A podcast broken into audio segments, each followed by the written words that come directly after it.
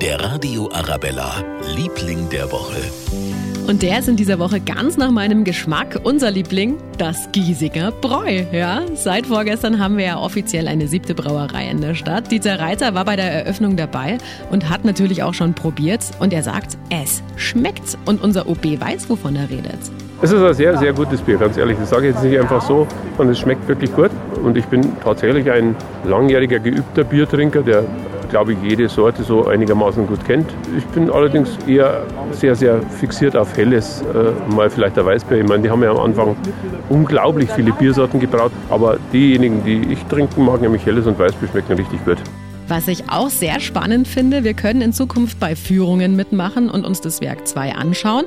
Ja, und dann können wir auch feiern dort, wenn es wieder erlaubt ist, und Bier kaufen. Eh.